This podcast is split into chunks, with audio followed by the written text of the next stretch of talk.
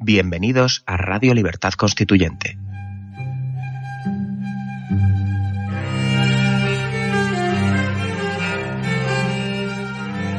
Están escuchando Radio Libertad Constituyente con don Antonio García Trevijano.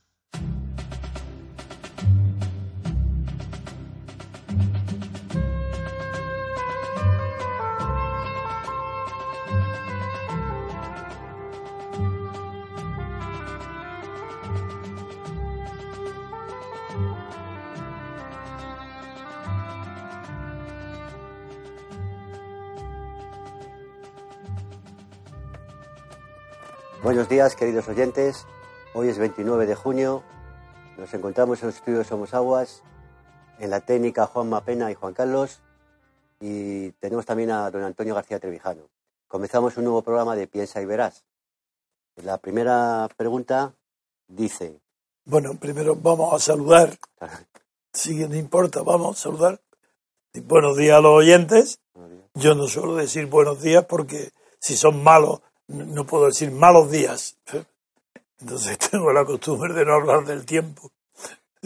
Pero en fin, esto está bien. Eh, tú el primer día es normal que cometas un olvido, pero está muy bien grabarlo por la espontaneidad. Así que adelante, venga. Juan Bueno, Carlos. Nuestra primera pregunta es del día 6 de junio y es de Antonio. Hola, ¿qué tal? Me llamo Antonio desde Granada. Quería preguntarle, don Antonio García Trevijano, sobre un asunto que aparece cada vez, cada vez más en Internet y en varios vídeos de YouTube en inglés y español. Se trata del llamado fraude de las letras mayúsculas en los nombres, por el cual se crea una personalidad ficticia de cada uno al nacer, lo cual lleva a un abuso por parte del Estado durante toda la vida del individuo. Nada más. Muchas gracias, gracias y un saludo cordial. Sí, paisano de Granada, Antonio. No comprendo bien la pregunta porque yo no había oído hablar nunca de este fraude de las mayúsculas. Pero si logro entender algo de lo que preguntas, parece ser que puede haber peligros de fraude o de engaño cuando se emplean solo letras mayúsculas para escribir los nombres de personas individuales y de personas jurídicas o empresas. No lo sé, no he oído hablar nunca de ese tema.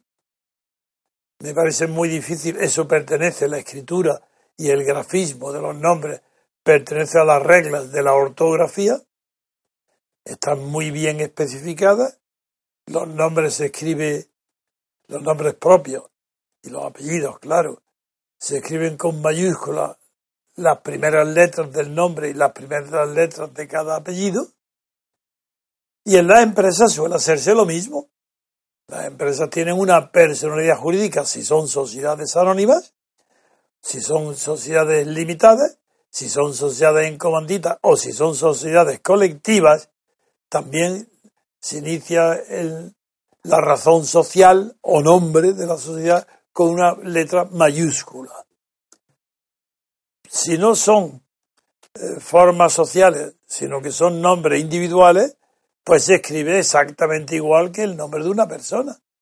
Así que no entiendo y no le puedo responder cómo puede cometerse un fraude por utilizar mal las letras mayúsculas para confundir a personas. No es la primera, porque ya entiendo que la pregunta quiere decir que el fraude se puede cometer cuando se escriben los nombres de las personas y de las empresas o sociedades, todo con letras mayúsculas.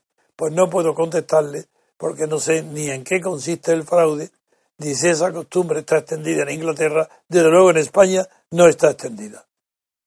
Otra pregunta. Esta pregunta es del 5 de junio. Buenas tardes. Soy Carlos Ruiz de Toledo, coordinador del MCRC en Baleares. Estoy en Mallorca a 4 de junio, ya inaugurando el calor de verano. Primero, quiero agradecer su hospitalidad. La de Elena y Natalia, por el día 1 de mayo, nos invitó, ya que no hay manera de pagar con usted o contigo, mejor dicho, en su casa, en el jardín. Y nos hicisteis sentir a Jaime Vergara y a mí como en casa, a pesar de su estado físico en ese momento, al cual por su energía no le di la importancia que tenía y gracias a la misma entiendo que convencieras a los médicos tan fácilmente.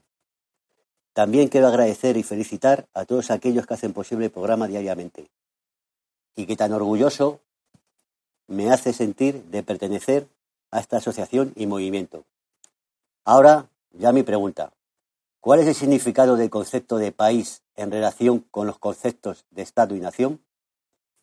Bueno, te deseo mucha salud y espero que por el fin que nos ha unido nos hagas alguna acción temeraria con la salud a estas alturas de tu vida. Un abrazo y mi más sincero cariño. Carlos Ruiz. Bien, te agradezco tu grato recuerdo de tu visita a mi casa en Madrid. La pregunta que haces se refiere a la diferencia conceptual que puede existir entre los nombres sustantivos país, Estado, nación. Es muy sencilla la diferencia entre Estado y nación.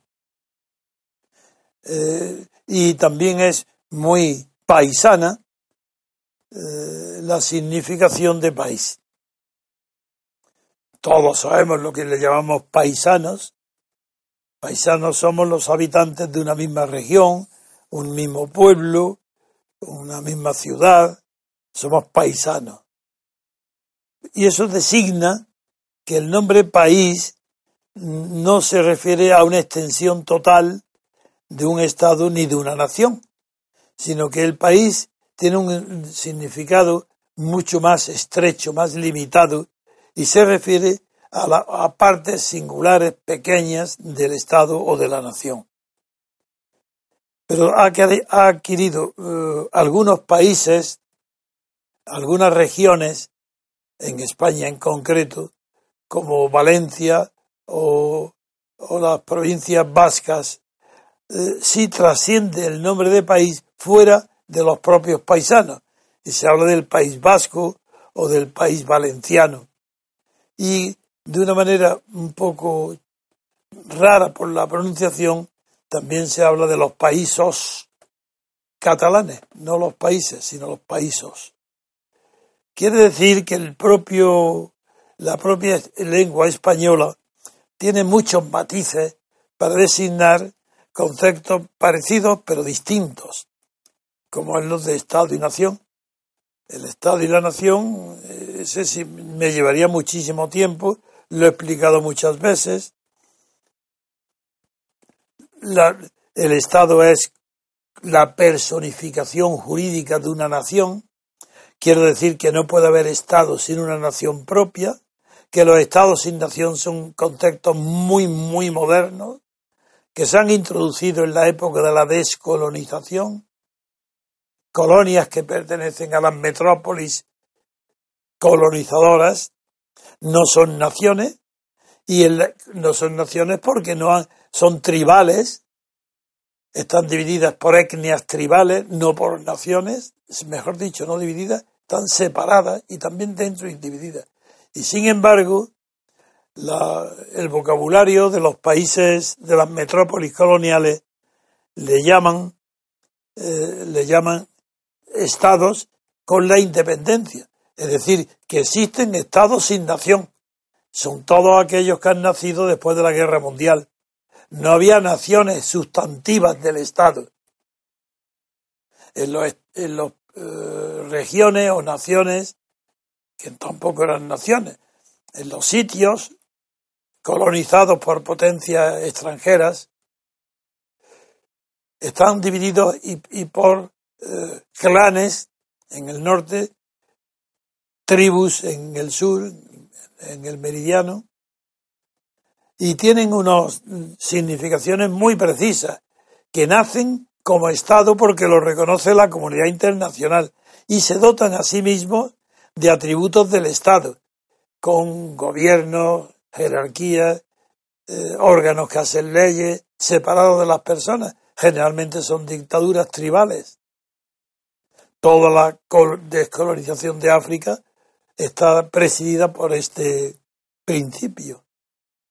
Porque la colonización, y ahí, desde ahí nació luego la doctrina Estrada, la colonización nace de un reparto entre las potencias. No, la moderna, no la antigua son los descubrimientos. Pero los descubrimientos antiguos producen el, hecho colonial de las tierras descubiertas por Occidente pertenecen al, al Estado descubridor. Pero luego ya eh, los grandes potencias para evitar entre sí guerras mundiales se producen los repartos de las colonias, como fueron los que se produjeron a final del siglo XIX, Tratado de Algeciras, de Berlín, etcétera, repartiéndose África. Ahí lo que se reparte son territorios dominados por tribus y no hay naciones. Y luego al final de la guerra mundial, como premio de el gobierno de Estados Unidos a los voluntarios y a los ejércitos coloniales que han participado en la guerra mundial contra las potencias del eje fascista y, nazi y japonés, como premio, le conceden la independencia llamada entonces autodeterminación. Esa, en esa autodeterminación, los países que se llaman autodeterminados, ahí sí está claro que son estados sin naciones. En cambio, la evolución natural en toda Europa ha sido que las naciones nacen y se convierten poco a poco en estados cuando logran su unidad territorial. Y el país es más bien el paisaje, es decir, aquel, no en el sentido civilizador, como se dice cuando se habla de una civilización de campanario.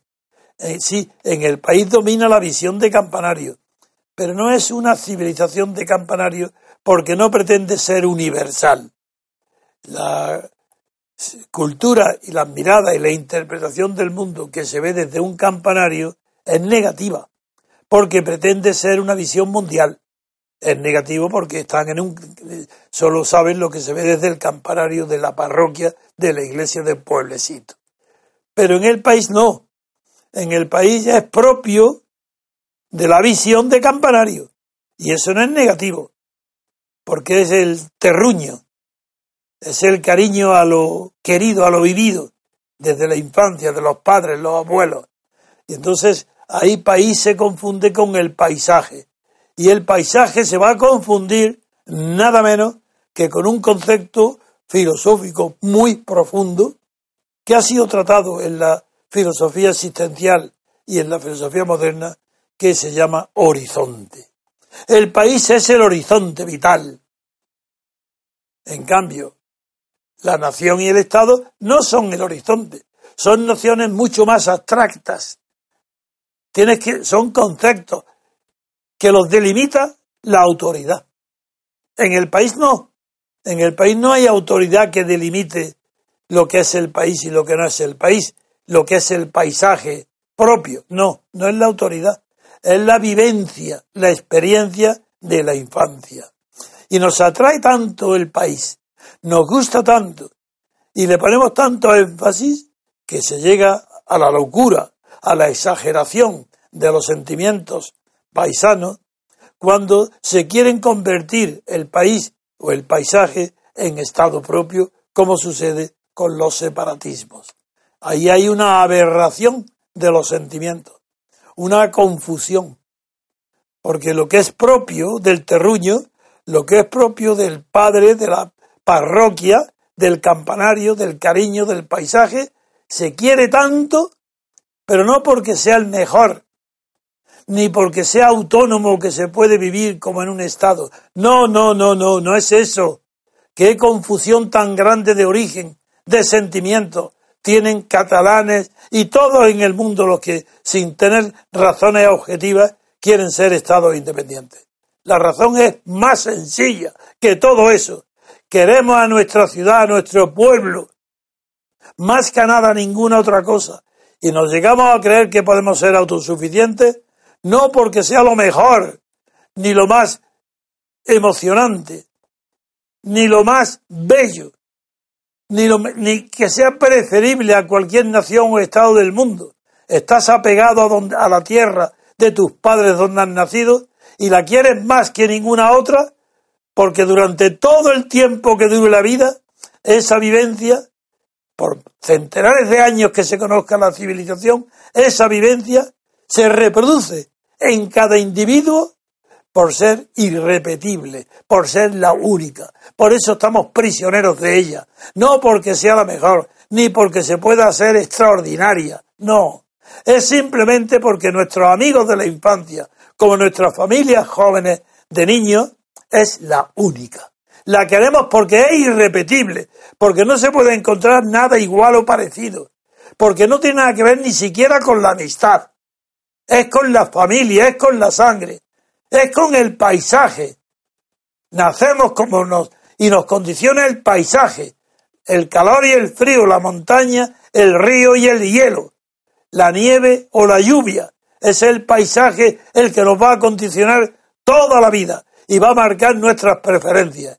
Y si hoy los separatistas creen que son originales, no son más que un retorno a la infancia, un retorno a la niñez, porque han exagerado y dado importancia a la vida local como los niños dan a la suya, que no existe nada más que la infancia y el horizonte, no de campanario, el horizonte doméstico, que es lo que tienen hoy catalanes y vascos. Un horizonte doméstico.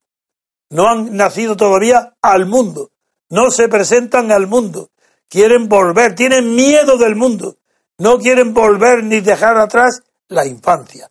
Eso es el país. Una visión de, infante. Un retorno a la infancia. Otra pregunta.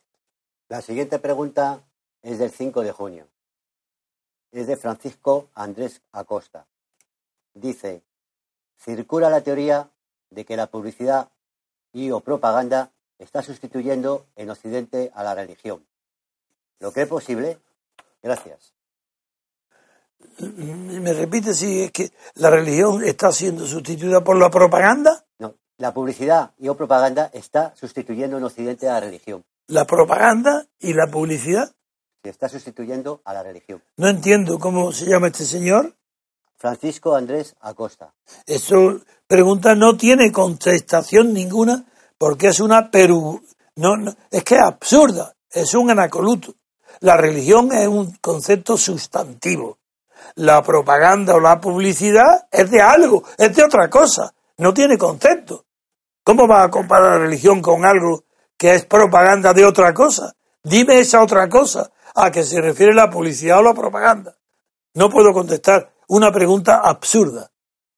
Otra pregunta. Siguiente pregunta es del 5 de junio y es de Matías. Muchas gracias por su respuesta del otro día. Entiendo el contexto. También le agradezco los cumplidos, pero no tiene nada de hermenéutica ni de profunda comprensión de las escrituras. Simplemente una lectura superficial, aunque atenta. Sigo muy interesado el debate que usted dirige sobre el asunto nacionalista. Que si pueden, que si no pueden, que si Estado, que si nación. Estoy definitivamente de acuerdo con usted en que separar en no sé cuántos trozos la nación para después volver a pegarlos. Es de idiotas. Pero, está, pero España está llena de idiotas, por lo que debe ser muy seductora para muchos esa proposición de nuestros políticos. En algunos países europeos, a los asociales, vagos, incapaces por razones de degeneración voluntaria, les dan cada les dan cada una paga mensual y diario un bocadillo y una jarra de cerveza y los obligan a asistir a unas terapias de rehabilitación periódicas. En España hemos encontrado algo mejor. Se meten en un partido político y los más burros llegan a puestos relevantes y de influencia. Por eso estos disparates son frecuentemente y trágicamente divertidos, hilarantes. Podemos reír con esa risa del payaso, una mueca que esconde la angustia y la locura debajo de la máscara. Sobre si pueden, pueden intentarlo. De hecho, el MCRC, como movimiento cultural, simplemente establece un debate. Pero no me olvido de su visita a Asturias. Allí hubo un paisano que cuando usted sacó el tema a relucir, lo retó a los separatistas catalanes, a los que intentarán y les y les auguró sangre. No me extraña que haya sido allá, en los picos de Europa, donde se haya escuchado el grito de su hijo en España, allá donde empezamos a devolverle los golpes a los agaremos, por lo que todavía nos odian, allá donde los varones y también las hembras saben que el honor vale más que la vida, y que es mejor la muerte que una vida sin honor. Este lema, que del varón fue en España siempre blasón de corazón y que hoy, incluso eso a los que se les brindó el honor de portar los estandartes y las armas, y sobre todo de morir luchando, parece que lo han olvidado. No todos, afortunadamente, no se puede, si se puede, bueno. Otro argumento, otro argumento muy bueno, usted va a cualquier país del mundo y dice, soy español. Bien, salvo en Estados Unidos, que no saben si África es un continente. Quizá ahora en Internet sí. Saben de qué está usted hablando. Nosotros somos una nación que se extiende allende de los mares, una nación que, se ha, que ha parido muchas patrias, de las que estamos orgullosos, y que un día se levantarán contra los que nos oprimen, despojan, avergüenzan y asesinan. Ese día nos, nos predecerá la justicia y nadie nos parará. Pero si dice Cataluña, van a poner cara de haber visto un vikingo, y les preguntarán con boca torcida y un ojo apuntando para cada lado, ¿dónde está esto? Es más, que hasta Andalucía es más conocida en el mundo por nombre propio, con tanto que los catalanes dicen con voz nasal Andalucía con quien dice Haití. Pero mucho más conocido que Cataluña es Haití, que dicen los catalanes. Y como usted dice, señor Trevijano, si esto no es una cuestión de dinero ni negociable, pero que creen los catalanes que pueden hacer un mercadillo de las cosas santas. Señores catalanes, si el precio del deshonor es la muerte y la muerte infame, y ustedes nos ofrecen a los hijos de España, si se atreven, ustedes, pueblo de mercaderes y esclavos, nos ofrecen a cambio morir con honor. ¿Quién lo va a dudar? Yo me apunto, señores, a morir con honor, y creo que conmigo querrán estar otros muchos. Y dejo al señor Trevijano que engalane ese panteón de los héroes que deberán construir para memoria de todas las generaciones. Gracias, amigo, pero te has extendido mucho y desde el principio que empiezo a intuir que me preguntas hasta el final y termino sin saber qué me preguntas, pero voy a preguntar a la, a la primero de todo.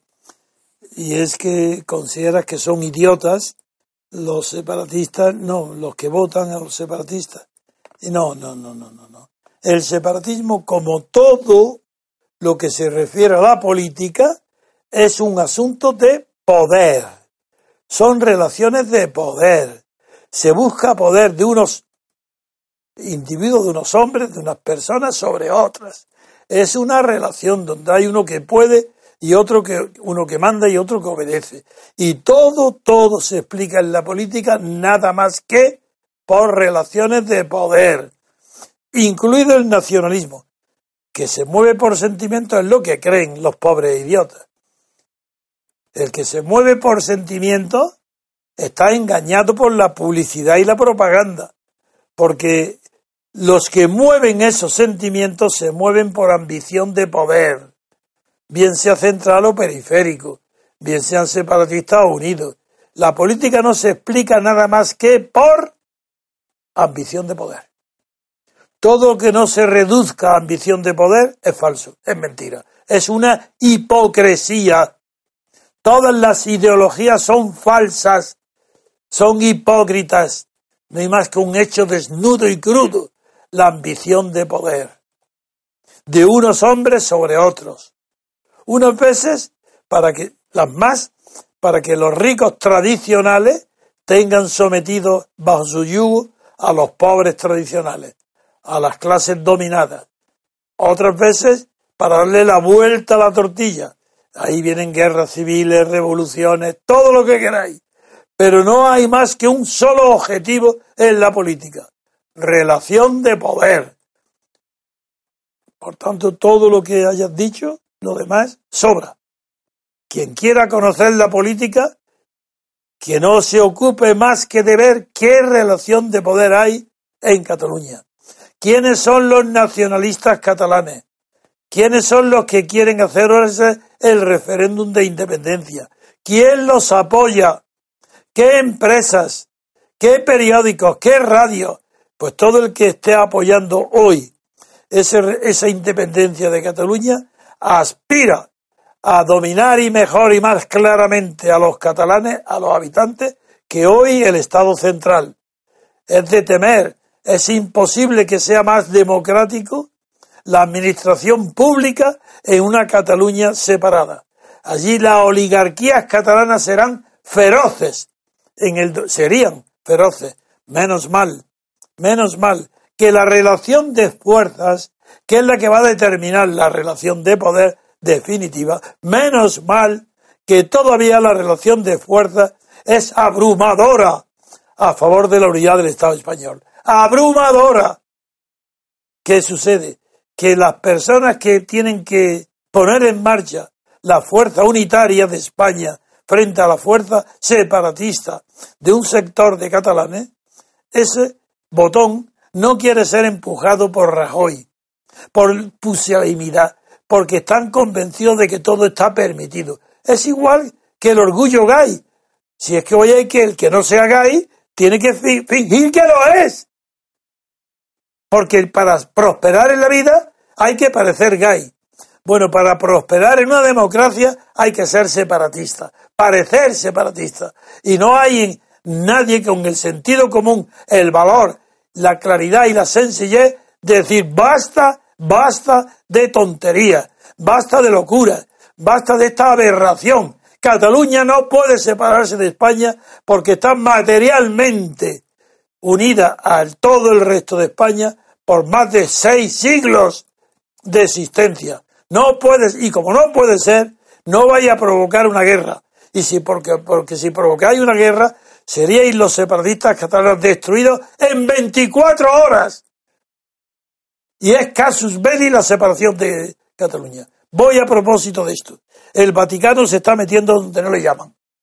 Ahora la Secretaría del Vaticano, en una visita de la vicepresidenta Santa María, que tan débil es como Rajoy frente a los separatistas catalanes, escucha del Papa diciendo que el asunto de Cataluña depende de la voluntad de todos los españoles. Mentira, eso no es verdad. ¿Acaso España nació por la voluntad de todos los españoles? No. ¿Acaso tiene algo que ver Escocia con España? Nada. Escocia se une voluntariamente porque hay un proyecto de unión de Escocia con Reino Unido, con Inglaterra y forman el Reino Unido. Voluntariamente. Y si hay un pacto de unión, puede haber un pacto de desunión ni siquiera de referéndum. ¿Acaso hubo un referéndum por unirlo? No.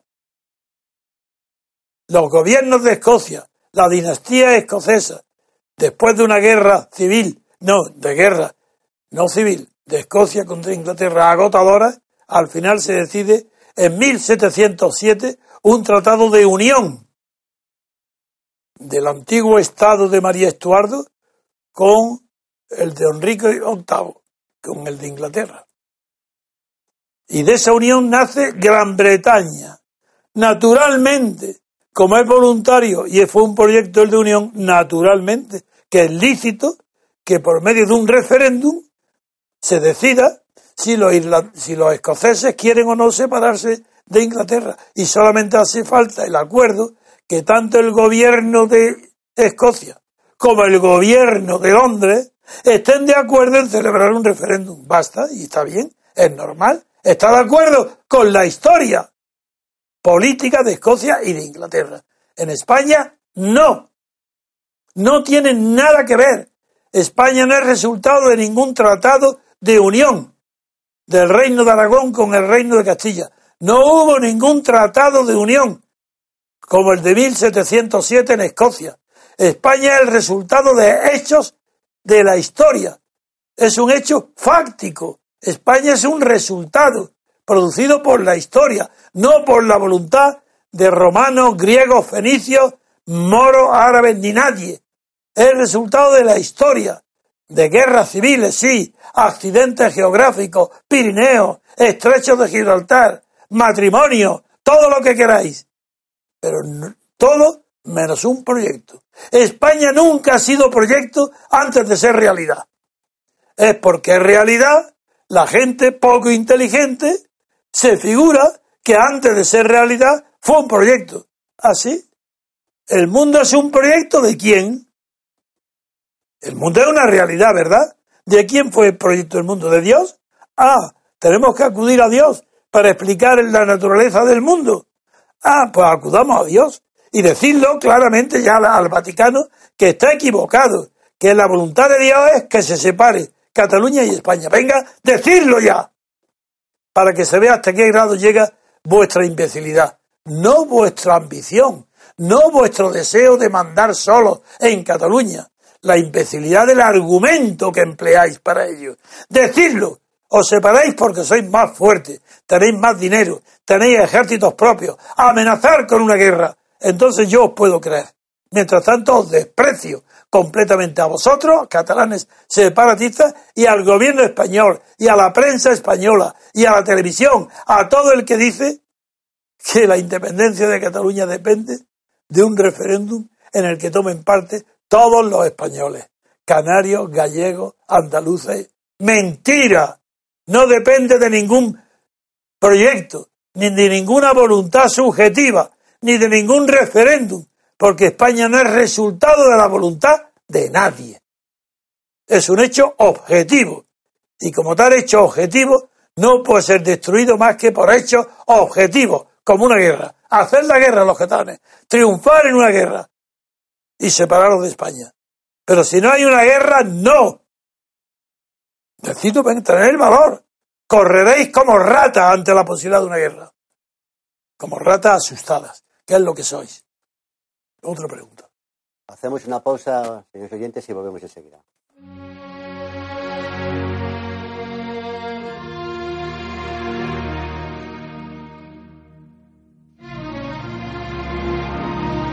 El MCRC organiza este mes de julio el simposio internacional titulado El consenso político degenera el idioma, en Santo Domingo de la Calzada, La Rioja. Del 21 al 23 de julio de 2017 se reunirán algunos de los colaboradores e intelectuales más cercanos al MCRC. Martín Miguel Rubio Esteban, José Sánchez Tortosa, Alberto Franceschi, Alberto Vuela Lamas, Alberto Iturralde, Pedro Gallego, Roberto Centeno, Gustavo Pareja, Marcos Peña, Gabriel Albiac y Dalmacio Negro, entre otros por confirmar, presentarán una serie de ponencias que desarrollarán el tema central del simposio y rendirán digno homenaje a la trayectoria de Antonio García Trevijano.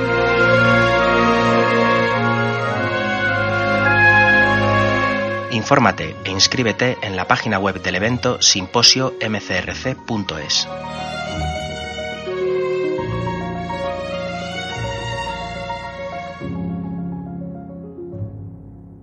Sí, muy bien, queridos amigos, ya estamos de vuelta. Eh, vamos a formular la siguiente pregunta a don Antonio. Siguiente pregunta es del 5 de junio y la hace Gregorio Aranda. Un saludo, amigos del MCRC y don Antonio. Mi pregunta viene referida a cuál sería la definición más concreta de nación. No recuerdo si la siguiente definición que voy a darle se la escuché a usted, a don Dalmacio Negro o a don Gustavo Bueno, o simplemente es una ocurrencia mía pero me gustaría saber su opinión sobre ella y si se le puede añadir, o eliminar algo. Nación es un concepto usado para referirse a un conjunto de personas que viven en sociedad y comparten una misma cultura, manifestada en un idioma, su religión y sus expresiones artísticas. Viven en un mismo espacio geográfico definido por fronteras y además comparten una misma historia en común. Muchas gracias por su gran labor de erudición y un saludo. Tiene el inconveniente la definición que propone de que es muy larga.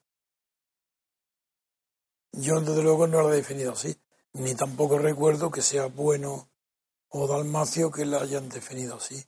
Una nación, eh, eh, no, para elementos definitorios de la nación, no puede olvidarse nunca el principal, el etimológico, donde se ha nacido. Luego indica la idea de territorio y población porque nación viene del, verbo nacer, Luego, primero, eh, el lugar de origen de nacimiento tiene que estar presente en, un, en una definición del concepto de nación. Segundo, tiene que haber una convivencia pacífica, porque si hay un espíritu bélico permanente, esa nación no hay, le falta el segundo requisito que es la unidad. La unidad es la convivencia. Y el tercero es la cultura. Pero identificar nación y cultura es muy peligroso, aunque hay autores eh, que lo defienden. hay naciones con distintas etnias culturales y no la existencia de una etnia cultural quiere decir que esa nación esté separada de otra. Porque hay dos conceptos de nación, el subjetivo y el objetivo. El objetivo atiende a estas condiciones que estoy hablando, que es conjunto de habitantes de un eh, de habitantes dentro de un territorio delimitado y legitimado por la historia. Si, que, si quitamos de la nación el concepto de historia, ya no vamos a saber lo que es. Es la historia la que ha delimitado, excluido, definido lo que son naciones. Del mismo modo que la lengua es un, un elemento muy importante para el concepto de nación, pero no puede reducirse la nación a la lengua, porque, por ejemplo, el español lo hablan los habitantes de varias naciones, o el inglés, lo mismo sucede con el inglés, pero son elementos que hay que tener en cuenta porque la nación lo, demenden, lo definen siempre elementos objetivos, no la voluntad de vivir juntos. Eso no define a la nación. La nación la divide el hecho objetivo de que estén y viviendo juntos dentro de un territorio con unas fronteras delimitadas y sujetos a una sola autoridad estatal. Eso eh, se puede definir una nación sin Estado, pero es muy difícil eh, tener una idea de lo que objetiva de lo que es una nación si no tiene en cuenta qué autoridad, salvo en la nación árabe. En los árabes es un concepto subjetivo o personal de la nación. La nación árabe es todos los que profesan la religión musulmana. Es la religión, el elemento aglutinador de la religión árabe, mientras que el cristianismo no lo es, eh, no es el elemento que ha aglutinado a las naciones, puesto que en el cristianismo, desde, desde antes de la reforma y después de la reforma, pues ha habido unas naciones cristianas de, distintas formas, el catolicismo, el, cristianismo, e incluso en la guerra de independencia, cuando no son religiosas, pues no están influidas directamente por la religión. Si quiero decir que la definición de nación sería muy pretencioso de mi parte decir sin explicarlo a continuación cuál es el concepto que mejor la define.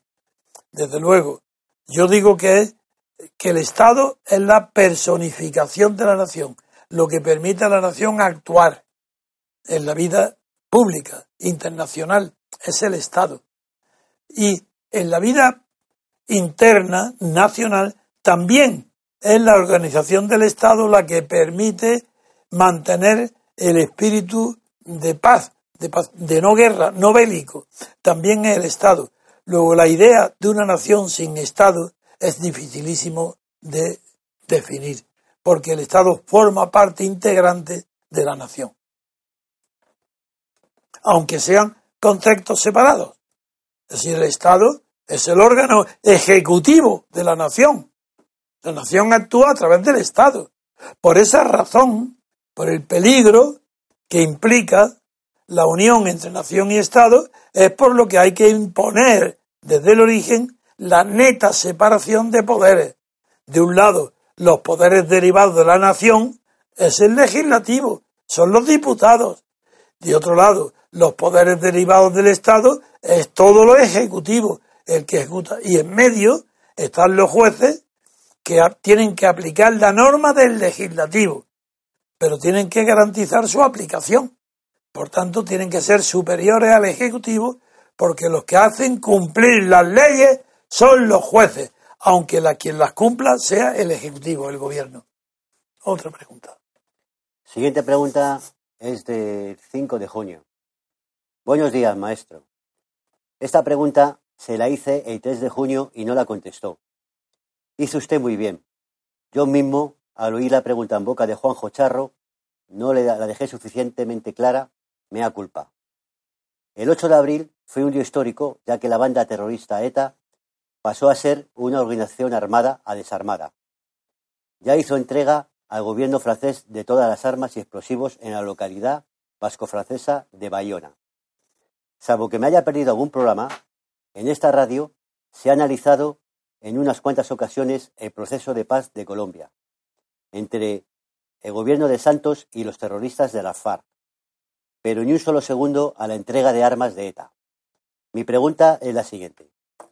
¿Qué opinión tiene usted respecto al proceso de paz en España con la entrega de ETA de todo su arsenal? Muchas gracias, don Antonio. Bien, pues lo mismo que me ha oído decir respecto a Colombia. ETA es una organización terrorista, pero de carácter político. No perseguía solamente como fin el enriquecimiento de, los eh, hombres armados que extorsionaban o mataban.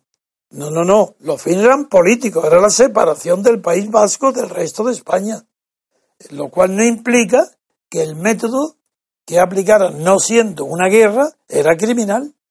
Lo que diferencia un crimen de, de una víctima bélica es que haya o no estado de guerra. Y no había estado de guerra como pretendieron eh, los hombres de ETA. ETA quería que hubiera una guerra entre el resto de España y el País Vasco y que el ejército interviniera y no lo lograron. Por eso no dejaron de ser nunca delincuentes pero no comunes, sí, delincuentes, porque los delitos eran comunes, están definidos en el Código Penal, no en el Código Militar, pero, pero con una finalidad política. Eso lo dije todo el tiempo, desde el origen. Yo siempre dije que ETA perseguía el fin de la independencia con más lógica, con más coherencia que los catalanes, puesto que como solamente mediante una guerra de separación ganada por los separatistas catalanes o vascos puede producirse la separación, el método militar de las armas empleado por ETA era mucho más pertinente y más lógico que no lo que hacen los catalanes, que es vencer en unas elecciones eh, con, en las urnas. Eso no con eso no van a ganar nada, porque es una alteración por completo de la paz la que se produciría en Cataluña por medio de las urnas. Bien, entonces eh, el proceso de desarme de ETA me parece lógico. Ha vencido netamente la policía. El aparato represivo del Estado español ha vencido completamente a ETA. Desde ese momento sobran todos los argumentos favorables a un trato de favor a ETA. Del mismo modo que en Colombia he explicado y he estado en contra de los acuerdos de paz, porque había ahí una rendición de la guerrilla que Santos aprovechó para hacer un cambalache y que le valiera el premio Nobel, pero que no sabe lo que ha hecho, el peligro de lo que ha hecho, igual en España. Yo condeno en España todo aquello que no sea el desarme unilateral por la fuerza de ETA. Si es que da igual el consenso, si es que eso no significa nada. Por lo tanto, ahora lo digo con toda claridad, aunque yo creo que lo he dicho muchas veces. Siguiente pregunta es del 6 de junio y la hace Adrián Luna. Buenas tardes. Acabo de, de toparme con unas palabras de Trevijano publicadas en El País el 8 de julio de 1976. 76. Con motivo de la formación del primer gobierno de Suárez. Entre otras cosas, Trevijano apunta lo siguiente. Lo que este gobierno no podrá es dar libertad, perdón, lo que este gobierno no podrá es dar libertad al movimiento obrero y al movimiento de las nacionalidades, que son justamente los dos temas centrales de la crisis política. Teniendo en cuenta la existencia de Trevijano en señalar que España es una sola nación y su intensa condena al independentismo catalán, un análisis que comparto absolutamente, ¿cómo se explica el uso del término nacionalidades en esas palabras? Un saludo. Porque lo, porque lo son. Una cosa es que sea mayoritario y otra cosa es que sea minoritario. Pero el separatismo catalán desde finales del siglo XIX es un hecho, pero muy minoritario. Entonces utilizo el término nacionalidades porque es el término que le corresponde al separatismo de una nación central. No digo naciones, no le llamo nacionalistas, digo que son nacionalidades. Vamos a ver. Todo esto responde a la, pregunta que me hace de muy buena fe este lector del país de aquella fecha. Todo esto responde a mi formación filosófica. Es que yo sé, porque lo estudié, que desde Santo Tomás en la escolástica y luego desde Suárez, el concepto de nacionalidad está determinado y pasa a Leibniz, y de Leibniz pasa también a Kant como una de las connotaciones de la persona. Sí, sí, con una connotación personal es la nacionalidad. Por eso utilizo el término nacionalidades y no nacionalismo ni naciones.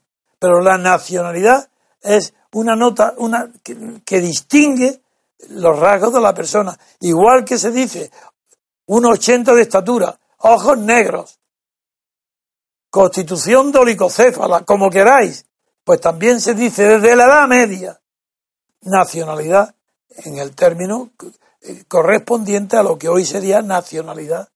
¿Perteneciente a qué? Pues se dice al pueblo al que pertenece, eso es la nacionalidad. Por tanto, es, es una obligación eh, que todos los grandes filósofos han puesto al considerar los rasgos característicos o las connotaciones de una persona individual. Hay que decir cuál es su nacionalidad. Son nacionalidades, no son naciones, son personas sujetas individuales. La nación es un concepto colectivo, la nacionalidad es una atribución individual y personal. Por tanto, no tienen nada que ver. Porque la nacionalidad no puede existir si no hay algo colectivo que define la naturaleza o la clase de esa nacionalidad. Va a distinguir las personas del norte de las del sur, las de una religión y de otra, las de un color y de otro, rubio y moreno. La nacionalidad, que termina siendo la que indica un pasaporte. Pero eso ya son los datos del documento nacional de identidad. Esa es la nacionalidad hoy. Los datos que figuran en el documento nacional de identidad. Y con eso no me apartó un ápice de la doctrina de Santo Tomás, Suárez, Leibniz y Kant. La siguiente pregunta es del día 7 de junio. Buenas, señor Trevijano. Mi nombre es Juan. Soy un emigrado sevillano, residente en Nueva Zelanda, Auckland. Hace poco tiempo me salió un vídeo de usted en YouTube y así lo conocí. Estoy leyendo libros suyos y viendo algunas conferencias. Me parece usted un pensador político de nivel increíble. Está ocultado en la historia de España por los políticos sinvergüenzas actuales. Estoy cerca de afiliarme al MCRC. Sin embargo, tengo dudas sobre la táctica. Tengo dudas sobre la táctica que se sigue en la intervención política. Soy un hombre de acción. Según usted, se define en otros vídeos como un revolucionario como Lenin, en su táctica, con la excepción de que usted es burgués y Lenin era proletario. Como su, finalidad es distinta, esto supone variaciones en, en algunos aspectos. Le pongo un ejemplo. Cuando Monedero habló de proceso constituyente en 2015, pienso que era el momento clave para que usted o uno de los cuadros destacados del MCRC entrara en una confrontación pública explicando su engaño y lo que es la libertad constituyente. Que esta grandiosa idea de libertad colectiva llegase al máximo de personas en España aprovechando la fama pública de Podemos. Pienso que Lenin hubiese hecho esto. ¿Por qué no se hizo? Un cordial abrazo de Juan Garcés. Juan Garcés. Garcés. Juan Garcés. qué buenas intenciones desde Buena Holanda y qué ingenuidad. Pero usted cree que a mí me dejan hablar un minuto, un segundo?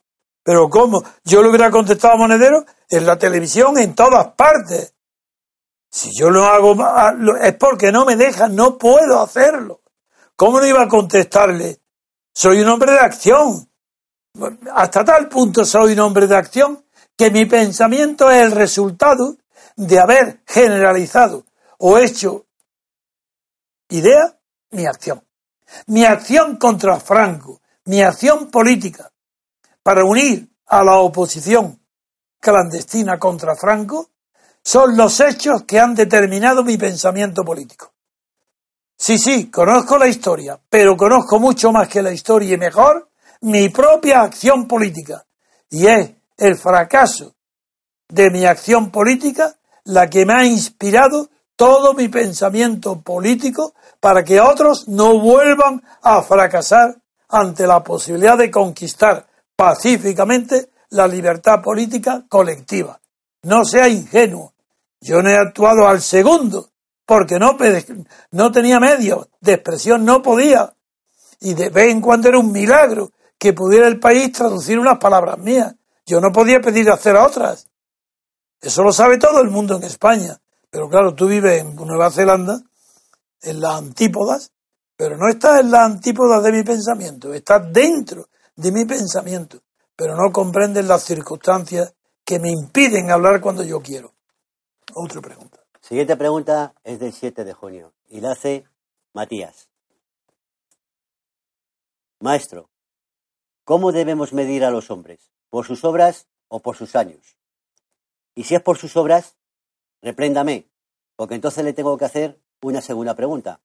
¿Por qué la sociedad burguesa se empeña constantemente por sus años? ¿Por sus años? ¿Por los míos? Digo yo que sí. No, no sé, a ver, repito otra vez, vamos a ver. Desde el principio, a ver, repite. Maestro, ¿cómo debemos medir a los hombres?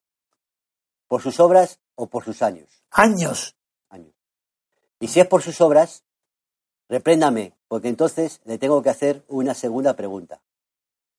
¿Por qué la sociedad burguesa se empeña constantemente por sus años? ahí está. Escúcheme que no venga a presumir de lo que sé, sino a mostrar lo que no sé. Un saludo. Sí. Bien, está graciosa la pregunta. No es banal. Que,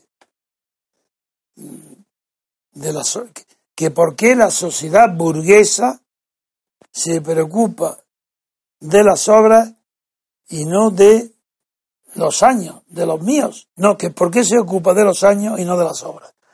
Entiendo que lo que quiere decir, si mi obra escrita es realizable porque es una obra para la acción, ¿por qué no se realiza? Si se preocupa de mis años, está hablando de la persona, que no tengo capacidades de acción ya, voy a cumplir 90 años. Como no entiendo, y la sociedad burguesa, sí, hay algo relativo, y es que la enseñanza, la universidad, la enseñanza, la sabiduría la sociedad burguesa, en lugar de atribuirla a los años, lo atribuye a la edad de jubilación. Es verdad que la, sabiduría es cierto que va unida a la experiencia y la experiencia va unida a los años de experiencia.